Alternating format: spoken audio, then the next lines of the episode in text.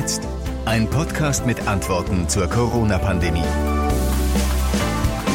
Heute sind wir mit einer Spezialausgabe unseres Podcasts unterwegs. Wir haben eine Stunde lang im Radio NRW-Ministerpräsident Armin Laschet interviewt. Er hat sich den Fragen unserer Hörer gestellt. Das Ganze ist heute am Freitag Vormittag im Radio gelaufen bei allen NRW-Lokalradios. Armin Laschet saß live bei sich im Büro in der Staatskanzlei und war über eine Leitung mit unserem Moderator verbunden. Kevin Zimmer ist der Moderator Moderator, der durch diese Sendung geführt hat. Ein Land im Ausnahmezustand, leere Innenstädte, wir treffen uns nicht mehr mit Freunden, wir haben Angst um Arbeitsplätze, Unternehmer stehen möglicherweise vor dem Aus und über allem steht natürlich die Sorge um unsere Gesundheit. Corona stellt uns vor nie dagewesene Herausforderungen und oftmals äh, vor ja Ungewissheit. So geht es vielen, das merken wir über eure Anrufe, E-Mails und Postings, die wir in der letzten Zeit bekommen haben. NRW-Ministerpräsident Armin Laschet ist mir jetzt zugeschaltet. Schön, dass Sie sich die Zeit nehmen. Hallo, Herr Laschet. Ich grüße Sie, hallo. Guten Morgen. Wir halten übrigens den Mindestabstand ein. Der Ministerpräsident ist in seinem Büro in Düsseldorf in der Staatskanzlei. Ich hier im Studio. Das sind sogar mehr als anderthalb Meter. Wir haben das nachgemessen. Also da sind wir safe, Herr Laschet. Ja, das, weiter geht's kaum. Ja. Herr Laschet, vermutlich können Sie sich vorstellen, wie viele Fragen es von unseren Hörern gibt. Irgendwann haben wir dann aufgehört äh, zu zählen. Es überrascht Sie wahrscheinlich nicht, ne? Nein, das ist so. Das ist überall, wo man Fragen beantworten kann, gibt es ein Rieseninteresse. Wir haben eine Hotline ja auch der Staatskanzlei, des Gesundheitsministeriums und überall rufen viele Menschen an und deshalb bin ich froh, dass wir heute äh, mit Ihnen unmittelbar sprechen können äh, über Ihre Sender.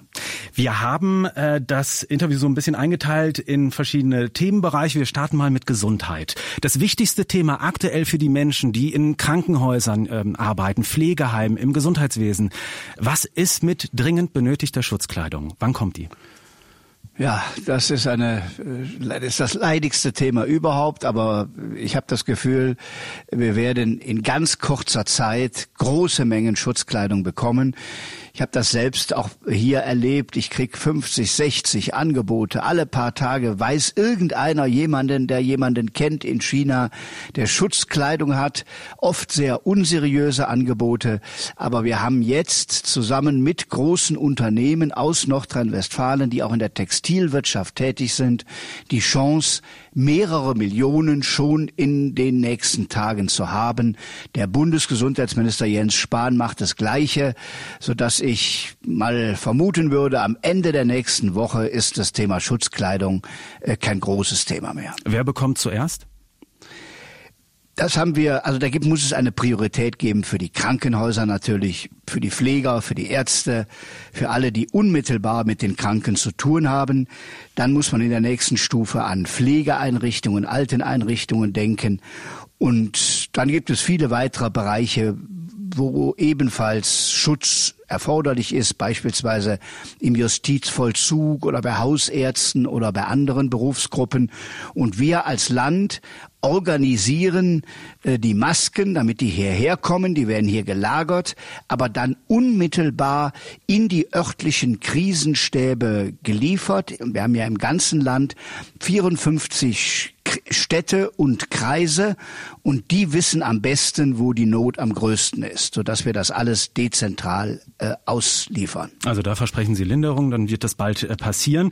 Die Zahl der Infektionen steigt weiter, vielleicht äh, nicht mehr ganz so drastisch, es flacht sich in einigen Gebieten schon ab. Trotzdem muss man sich fragen, wenn ich krank werde, wenn es einen schweren Verlauf nimmt, wird es genug Intensivbetten in Nordrhein-Westfalen geben? Das ist äh, die Aufgabe, an der wir Tag und Nacht arbeiten. Wir haben die Intensivplätze inzwischen nahezu verdoppelt.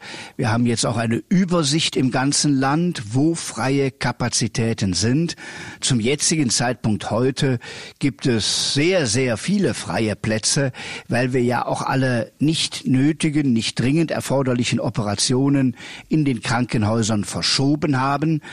Äh, aber die ganzen Vorbereitungen sind ja für den Tag X, wenn wirklich so viele Menschen ins Krankenhaus müssten mhm. äh, und Intensivmedizin brauchen. Für den Tag müssen wir uns vorbereiten. Heute sind genügend Plätze da und auch ich sehe, dass die Kurve sich verlangsamt.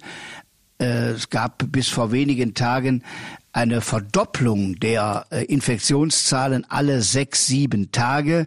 Wir sind inzwischen bei elf bis zwölf Tagen. Also daran kann man erkennen, es geht langsamer und das Ziel muss sein, dass wir nie in diesen Engpass kommen, den Sie gerade beschreiben. Wird es für diese Intensivbetten denn genug Personal auch geben? Das ist, ja, für die, die eingeplant sind, gibt es auch genügend Personal. Und da muss man sagen, da sind auch viele, die arbeiten wirklich in diesen Tagen ununterbrochen übers Wochenende. Und der Bundesgesundheitsminister hat ja jetzt eine, eine Zusatzanerkennung, auch eine Lohnprämie angeregt. Ich schließe mich dem an. Die Menschen, die da arbeiten, haben wirklich allerhöchsten Respekt und auch finanzielle Unterstützung verdient. Wir haben von unseren Hörern viele Fragen zu den Corona-Tests bekommen. Dorti schreibt beispielsweise, sie ist Corona-positiv getestet worden. Bei ihr lief das alles gut. Bei äh, anderen Kontaktpersonen wurden gar keine Tests gemacht, obwohl die dann Symptome gespürt haben. Dazu auch eine Frage von Wiebke. Ja, guten Tag, Herr Laschet. Ich habe eine Frage und zwar, ich habe seit äh, gestern Symptome mit äh, Fieber und leichtem Husten. Ähm, allerdings werde ich nicht getestet, obwohl mein Mann im Rettungsdienst arbeitet und demnach da natürlich dann auch wieder, ähm, falls ich diesen Virus habe, ähm, dort auch verbreiten würde. Da würde mich mal interessieren, ob das nicht irgendwie ein bisschen fahrlässig wäre. Also diese Entscheidung, ob jemand getestet wird oder nicht, wie ernst die Symptome sind, entscheiden in der Regel die örtlichen Hausärzte oder dann die Gesundheitsämter. Äh, ich habe das bei meiner eigenen Tochter erlebt, die hatte auch das Gefühl, sie hat Symptome und da hat der Hausarzt gesagt, nein, das ist nicht so und wir werden auch nicht testen. Also die Testkapazitäten müssen ja wirklich für die richtigen Fälle äh, oder die gefährdeten Fälle vorbereitet werden und dann muss das ja auch schnell zu Ergebnissen führen. Wir wollen die Testkapazitäten erhöhen, aber die Entscheidung, ob man testet oder nicht, die kann nur ein Mediziner, ein Hausarzt fällen. Und ich vermute mal, dass bei der Hörerin die Einschätzung des Hausarztes so ist, dass sie äh, nicht gefährdet ist. Dann hoffen wir auch, dass genug äh, Teststreifen da sein werden. Äh, zum Thema Mundschutz, da sind wir ja sehr, sehr äh, knapp. In den letzten Tagen kam das Thema Mundschutz auf. In Österreich ist es Tragen zum Beispiel im Supermarkt Pflicht. Die Meinungen gehen da komplett auseinander. Gabriele hat dazu eine eindeutige. Ja, guten Tag. Mein Name ist Gabriele Karach. Äh, ich hatte die Frage, warum immer noch der Mundschutz abgelehnt wird, weil ich finde diesen Mundschutz absolut notwendig und wenn es nur ein Ersatzschutz ist. Wenn ich ja durch diesen Mundschutz schon schützen kann, dass ich andere nicht anstecke, wenn wir alle eintragen, dann können wir uns ja alle nicht mehr anstecken. Also was sagen Sie dieser Hörerin? Gerade das RKI, also das Robert Koch Institut, hat ja da auch jetzt nochmal ähm, ja eine veränderte Aussage getroffen, dass sie sagen, ja möglicherweise kann das helfen. Das ist zwar wissenschaftlich nicht äh, bewiesen, aber wie sieht es da aus? Also die Hörerin hat gesagt, äh, sie weiß nicht, warum man den Mundschutz ablehnt. Ablehnen tut den niemand. Wer Mundschutz tragen will, äh, kann das tun. Die Frage ist nur, ob wir jetzt erneut per Pflicht für 80 Millionen Menschen äh, anordnen, dass man Mundschutz tragen muss und dann auch noch kontrolliert und Bußgelder ausstellt, wenn man den Mundschutz nicht anhat. Also ich halte das nicht für geboten. Wir brauchen mehr Mundschutz, damit die Menschen, die das freiwillig machen wollen, sich äh, auch diesen anziehen können. Aber äh, Österreich ist so ein Beispiel. Erst hat man gesagt, wir machen jetzt Mundschutzpflicht und am nächsten Tag hat man gemerkt, dass man gar nicht genug Mundschutz hat. Also lieber kluge Maßnahmen machen, als irgendetwas einfach immer verpflichtend durchzusetzen. So wir werden erleben, es wird mehr Mundschutz geben in der nächsten Zeit. Ich, ich habe schon von manchen Firmen gehört, sie überlegen sich sogar da auch schickere Gestaltungen äh, als die rein medizinischen. also wir werden eine Welt der Rücksichtnahme in der Zukunft mehr erleben, aber es muss nicht immer alles vom Staat per Gesetz verboten und sanktioniert werden. Verlassen wir mal den Themenbereich Gesundheit, gehen wir mal äh, nach draußen äh, ins öffentliche Leben. Ein äh, öffentliches Leben findet aktuell nur noch in Form von vielleicht einem Spaziergang draußen statt. Cafés, Restaurants, die meisten Geschäfte geschlossen. Viele Fragen haben uns erreicht. So, ja, wie sieht's aus mit einer Lockerung im öffentlichen Leben? Wann werden beispielsweise Geschäfte geöffnet? Wahrscheinlich werden Sie keinen Zeitpunkt nennen können, aber muss ja irgendeine gewisse Zahl erreicht werden? Müssen die Infektionen zum Beispiel auf Null sinken? Wie kann das aussehen überhaupt? Ja, das ist ja, was ich vor einer Woche angeregt habe, äh, was aber bisher noch nicht alle überzeugt hat. dass wir Kriterien und Maßstäbe brauchen, unter denen wir irgendwann wieder ins soziale und öffentliche und wirtschaftliche Leben zurückkehren. Äh, wir haben uns jetzt vorgenommen mit der Bundeskanzlerin und den Ministerpräsidenten der Länder, dass wir nach Ostern noch einmal neu die Lage analysieren. Bis Ostern gilt die Kontaktsperre, was besonders traurig ist, weil natürlich gerade Ostern viele Familien sich begegnen, man oft verreist ist. Das wird alles in diesem Jahr nicht möglich sein. Aber danach, finde ich, müssen wir analysieren, wie ist die Infektionszahlentwicklung aber auch, welche sonstigen Schäden richtet eigentlich ein dauerhaftes Herunterfahren des öffentlichen Lebens an. Ich glaube, wir brauchen da den Rat von Psychologen, auch von Ethikern, von Wirtschaftswissenschaftlern, von Juristen. Wir wissen, dass es Kindeswohlgefährdungen gibt, wenn die Kinder nur noch in den Wohnungen sind, dass es häusliche Gewalt gibt, dass es auch Depressionen bei Menschen gibt. Das alles muss man in Rechnung stellen, nicht nur die Infektionszahlen. Die Kurzarbeit heißt für viele Menschen, sie verdienen nur noch 67 Prozent ihres letzten Einkommens. Es gibt soziale Fragen, also Themen ohne Ende. Und die will ich ab heute mit einem Expertenrat beraten.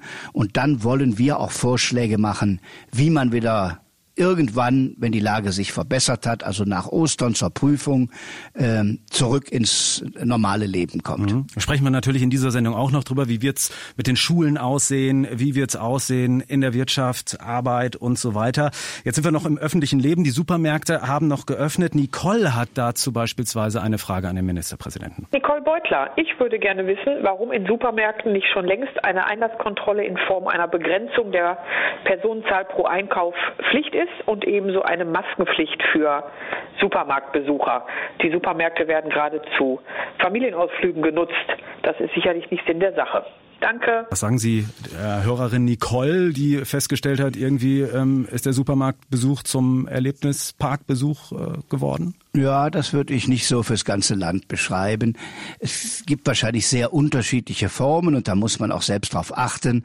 Aber wenn ich äh, meinen Supermarkt sehe, wo ich ab und an mir das extra mal anschaue, wo ich auch die Akteure kenne, da müssen sie schon wenn Sie hineinfahren, einen Einkaufswagen nehmen. Damit wird garantiert, dass Sie am Ende den Abstand an der Kasse einhalten. An der Kasse stehen die Leute in 1,5 bis 2 Meter Abstand. Da stehen Personal des Ladens, das auch darauf achtet, dass das so eingehalten wird. Und äh, als Erlebnispark für Familien habe ich das bisher nicht wahrgenommen. Äh, es mag aber solche Fälle auch geben. Nur da muss man an die Verantwortung der Supermarktbesitzer appellieren, dass sie auch auf die Regeln achten. Bei den Baumärkten machen wir das sehr konzentriert, auch durch Kontrollen der Ordnungsämter. Die sind ja in Nordrhein-Westfalen geöffnet und nur unter strengen Regeln darf man dort einkaufen. Es gibt, haben wir gerade schon drüber gesprochen, eine gesundheitliche Krise und es gibt eine wirtschaftliche, die sich daraus ergibt. Die Bundesregierung, das Land NRW hat schon Milliarden an Summen bewegt. Das ging sehr, sehr schnell, was wir so gehört haben, auch von äh, Hörern mit Bewilligungen. Was glauben Sie, wird es am Ende reichen oder muss es mehr geben? Das kann man heute noch nicht sagen. Es gibt ja viele Auswirkungen, aber das, was wir mit dem NRW-Rettungsschirm geschaffen haben, ein Paket, äh, das 25 Milliarden Euro, also eine riesige Summe, ein Drittel des gesamten Landeshaushaltes abdeckt. Das soll den Unternehmen helfen, die jetzt in eine Krise rutschen. Kleine Einzelhändler, Solo-Selbstständige, die vielleicht am Ende des Monats nur schwer die Miete noch bezahlen können. Da wollen wir alles tun, damit die nach der Krise noch da sind, damit sie nicht insolvent gehen in diesen schwierigen Zeiten. Und deshalb war das Antragsverfahren in der Tat ein sehr schnelles. Es gab ein sehr unbürokratisches Formular äh, am letzten Freitag und dann haben über das ganze Wochenende 700 Mitarbeiter der Bezirksregierungen all diese Anträge bearbeitet. Inzwischen haben wir 300.000 Anträge bearbeitet und auch bewilligt und in diesen Tagen wird auch schon das Geld ausgezahlt. Auch da zeigt sich, die Digitalisierung kann solche Vorgänge beschleunigen und wir haben viel, viel Rückmeldungen von kleinen Unternehmen, von Selbstständigen, die sagen, ja, das hat uns die Existenz gerettet. Mhm. Sie sagen, in diesen Tagen wird es ausgezahlt. Das heißt, das ähm, ist jetzt möglicherweise schon beim einen oder anderen auf dem Konto? Ja, ich habe die ersten schon gehört, die gestern oder auch heute äh, das Geld auf ihrem Konto haben. Die twittern das dann noch alle und bedanken sich und daran kann man das Echo erkennen. Also mhm. es ist wirklich so, äh, dass es sehr unkompliziert funktioniert hat. Viele Angestellte in NRW äh, sind jetzt auch in Kurzarbeit. Dazu haben wir eine Frage von Frank bekommen. Hallo, mein Name ist Frank Groß. Meine Frage, Herr Ministerpräsident, wäre, könnte man nicht das Kurzarbeitergeld auf 80 Prozent erhöhen, damit die Leute nicht sich verschulden müssen, dass sie ihren Dispo überziehen müssen für die Zeit zum Überbrücken und hinterher stehen sie vor dem Nichts. Mhm. Ganz aktuelles Thema auch, wird ja gerade auch äh, diskutiert. Wie sieht's aus da, das Kurzarbeitergeld zu erhöhen? Ihre Meinung dazu? Ja, das ist ja letztlich eine Entscheidung des Bundes.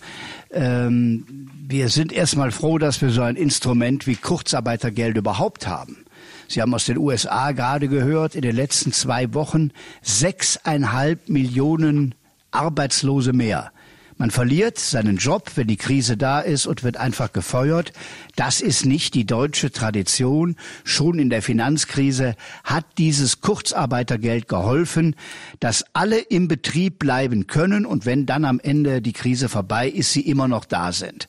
Und das ist bei uns auf 67 Prozent äh, festgesetzt. Wenn es 80 Prozent wären, ist das natürlich auch nochmal eine Riesensumme. Äh, und viele, manche sind gar nicht davon natürlich betroffen. Eine 450 Euro Kraft kriegt kein Kurzarbeitergeld, so dass ich glaube, dass wir schon das soziale Gefüge im Blick haben müssen und aber auch im Kopf haben, was das für Menschen bedeutet. Und das haben wir ja gerade bei dem Hörer gehört, wenn man nur 67 Prozent des Gehalts hat. Also deshalb bin ich eher dafür, so bald wie möglich, sobald es verantwortbar ist, wieder zurückkehren, auch ins wirtschaftliche und soziale Leben.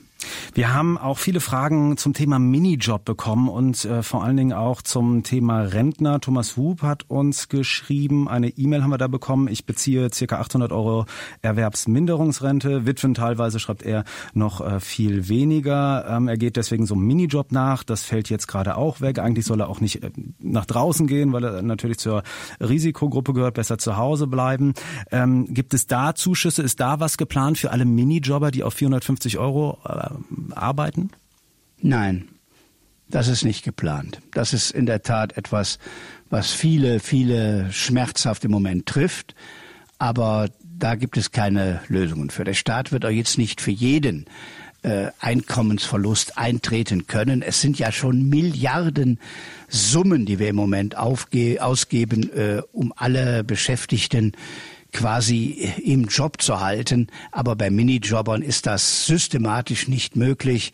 Äh, da gilt das Gleiche, was ich gerade eben gesagt habe. Wir müssen gucken, so bald wie möglich wieder nach der Krise das wirtschaftliche Leben in Schwung zu setzen, damit wir da anknüpfen können, wo wir aufgehört haben vor der Krise. Wie es nach dieser Krise aussehen wird, da wollen wir gleich äh, mit Ihnen natürlich auch nochmal äh, in Ruhe drüber sprechen. Äh, jetzt äh, verlassen wir mal dieses Themenfeld, gehen zum Themenfeld äh, Schule. Viele äh, Schüler wissen nicht, wie es weitergeht. Ähm, da gab es natürlich, das war so die erste Maßnahme, die es gab vor drei Wochen. Am Freitag hieß es dann, okay, äh, Schulen, Kindergärten, Tageseinrichtungen wurden geschlossen. Ähm, damit sind wir schon beim Thema Schule, Kindergärten. Ganz viele Fragen haben wir bekommen. Wie sieht's aus? Werden die Schulen am 20. April wieder öffnen? Das ist noch nicht entschieden.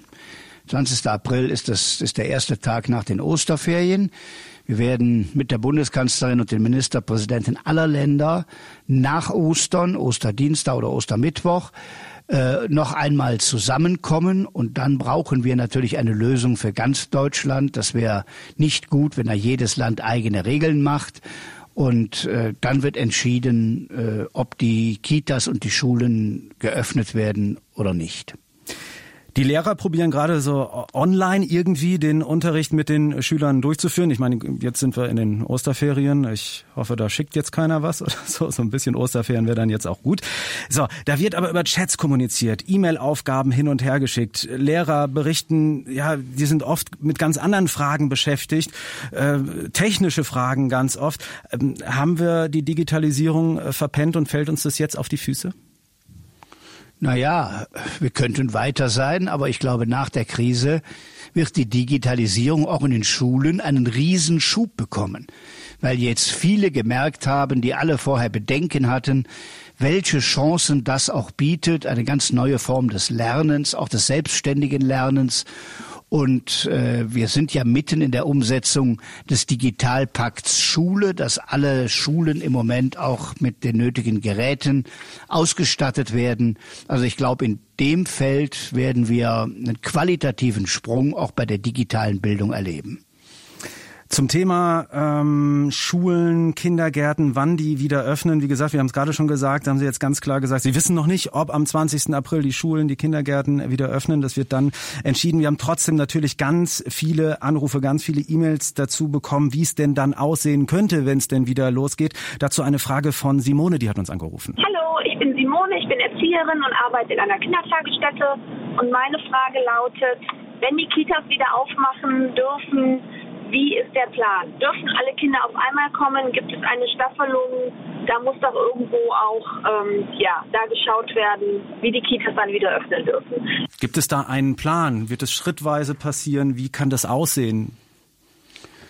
Das ist noch nicht genau geklärt. Man kann ja auch heute sagen, dass nicht alle Kitas geschlossen sind. Denn wir haben ja für besondere Berufsgruppen die Betreuungsangebote aufrechterhalten. Das sind alle, die in der kritischen Infrastruktur sind, also Kinder von Pflegern, von Ärzten, von vielen anderen Bereichen. Äh, da haben wir überall in den Städten die Kitas jetzt für kleine Gruppen offen und in welcher Form man dann wieder in dieses Leben zurückkehrt, welche Sicherheitsvorkehrungen man auch braucht, das wird noch vorbereitet. Und darüber hinaus haben wir ja mit äh, Professor Streeck einen Virologen beauftragt, einmal im Kreis Heinsberg exemplarisch zu untersuchen, wer hat sich eigentlich wie infiziert, äh, wo waren die besonderen Risiken für eine Infektion und sind eigentlich Kinder und Jugendliche da gleichermaßen betroffen wie Ältere. Und äh, was da als Ergebnis herauskommt, das werden wir auch in der nächsten Woche haben, wird dann ebenfalls eine Grundlage für diese Entscheidung auch für die Kindertagesstätten sein. Mhm.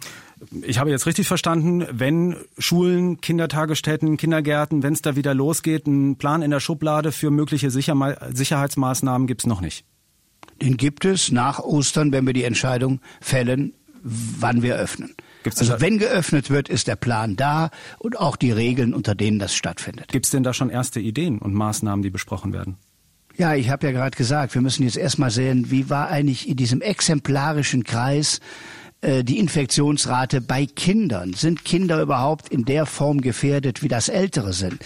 Da gibt es sehr unterschiedliche Meinungen zu und äh, das, finde ich, äh, beurteilt man am besten auf einer wissenschaftlichen Basis. Und die werden wir nächste Woche haben. Mhm. Wir schauen mal so ein bisschen in die Zukunft rein. Ähm, wir werden jetzt am Wochenende ein sehr, sehr tolles Wochenende haben mit ähm, Sonnenschein mit 21 Grad. Wir sind natürlich angehalten, zu Hause zu bleiben, bei der Familie zu bleiben, vielleicht mal draußen spazieren zu gehen. Äh, trotzdem wollen die Leute natürlich wissen, was darf ich da jetzt eigentlich und was äh, darf ich nicht. Dazu haben wir auch eine Frage bekommen. Mein Name ist Manfred Seinwirt und ich habe einen Schrebergarten. Wir wollen am Sonntag Kaffee trinken mit einem Nachbarbärchen, also wir wären zu viert und würden den Sicherheitsabstand halten. Das sind die direkten Gartennachbarn. Ist das erlaubt? So, jetzt müssen Sie dem Mann sagen, dass das nicht erlaubt ist, oder was? Ja, nach den Regeln ist es nicht erlaubt. Also es ist äh, die Regel für über die Kontaktsperre bedeutet, man soll eigentlich nur Menschen aus dem eigenen Hausstand, also mit denen man ohnehin zusammenlebt, treffen und wir haben ja gesagt, wir wollen größere Gruppen vermeiden. Wir wollen keine Ausgangssperre, aber im öffentlichen Raum soll man sich nicht in größeren Gruppen treffen und größere Gruppen beginnen ab zwei Personen. Also wäre vier zu viel. Ich gehe aber mal davon aus, dass alle im Land die Regeln verstanden haben und ordnungsgemäß dann auch Lösungen finden, wie man auch über Gartenzäune hinweg kommunizieren kann. Es wurde ja schon angekündigt, es wird vermehrt Kontrollen geben. Also wird jetzt ganz scharf an ja, diesem tollen aber nicht Wochenende im Schrebergarten. Ich glaube nicht, dass die Polizei jetzt durch die Schrebergärten geht. Nein, das Kernziel war ja, dass diese Corona-Partys, das unbedachte oft junge Leute, die gedacht haben, uns betrifft das eh nicht, sich in Parks oder am Rhein oder wo auch immer getroffen haben. Das ist weitgehend äh, eingestellt. Das finden wir nicht mehr so viel. Aber an einem sonnigen Wochenende wie dem, was uns bevorsteht, ist die Gefahr natürlich noch einmal da. Und darauf werden die Ordnungsämter und die Polizei achten.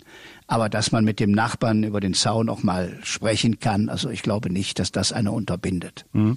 Sie haben ja ein Expertengremium einberufen. Da wird es natürlich auch darum gehen, wie kann es danach äh, wieder weitergehen. Wahrscheinlich wird der Schalter nicht äh, äh von 0 auf 100 sozusagen umgelegt, sondern was für ein Szenario stellen Sie sich da vor? Also ich stelle mir vor allem vor, dass das Expertengremium einmal dabei hilft, zu zeigen, welche Risiken gehen wir eigentlich mit unserer Entscheidung, das totale öffentliche Leben herunterzufahren, ein? Was heißt das eigentlich für, für Kinder, die vielleicht in zwei, drei Zimmerwohnungen jetzt sind, wo es vielleicht auch zu Kindeswohlgefährdungen kommt? Was heißt das für depressive Menschen, was wir im Moment machen? Also die gesundheitlichen Schäden, die auch entstehen, weil wir jetzt so handeln, wie wir handeln, die finde ich, die muss man immer abwägen. Wenn wichtige äh, Operationen vielleicht verschoben werden, auf die Menschen gehofft haben und die jetzt nicht operiert werden können, weil wir die Betten frei halten müssen. Alles das sind Auswirkungen, die wenige im Blick haben. Ich möchte mich auch nochmal tiefer mit den wirtschaftlichen Fragen beschäftigen. Wie lange hält eigentlich ein Einzelhändler eine Gaststätte das durch, dass sie komplett geschlossen ist? Denn wir wollen, wenn die Krise vorbei ist, nicht verarmte Innenstädte haben und Einzelhändler, die nur noch in die Insolvenz gegangen sind, weil alle bei Amazon oder sonst wo bestellt haben. Äh, wir wollen lebendige Städte noch haben und diese ganzen Auswirkungen, die finde ich, muss man immer mit berücksichtigen, wenn man entscheidet, wann beginnt langsam wieder das öffentliche Leben. Wie kommen Sie denn aktuell an Klamotten? Bestellen Sie im Internet? Ja, ich habe noch äh, Hosen und Anzüge.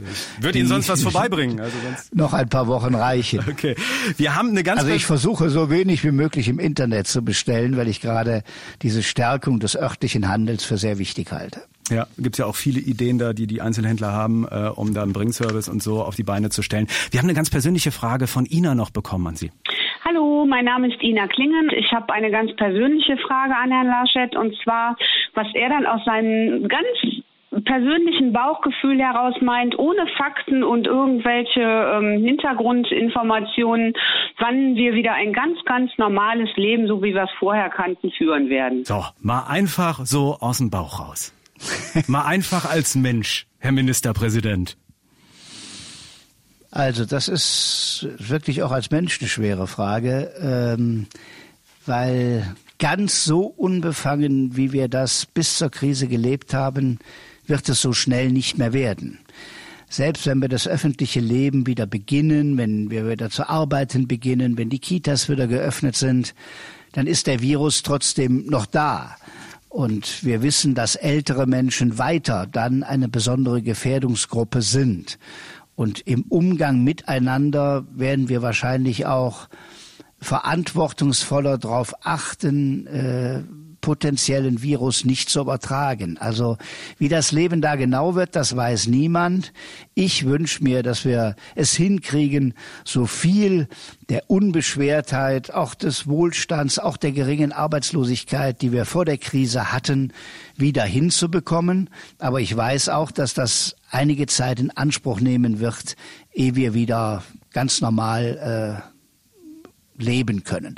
Hat uns vielleicht auch mal bewusst gemacht, dass all der Wohlstand und die geringe Arbeitslosigkeit und alles, was wir vorher erlebt haben, dass das nie selbstverständlich ist, dass das jetzt wieder mühsam neu erarbeitet werden muss und dass auch so Solidarität in der Gesellschaft, die wir im Moment erleben, danach auch erhalten bleiben sollte.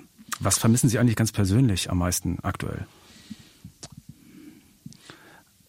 Also viele Freunde treffen ist schon etwas, was ich, wo ich natürlich auch sonst nicht so viel Zeit hatte, aber was immer sehr schön war, wenn das am Wochenende möglich war.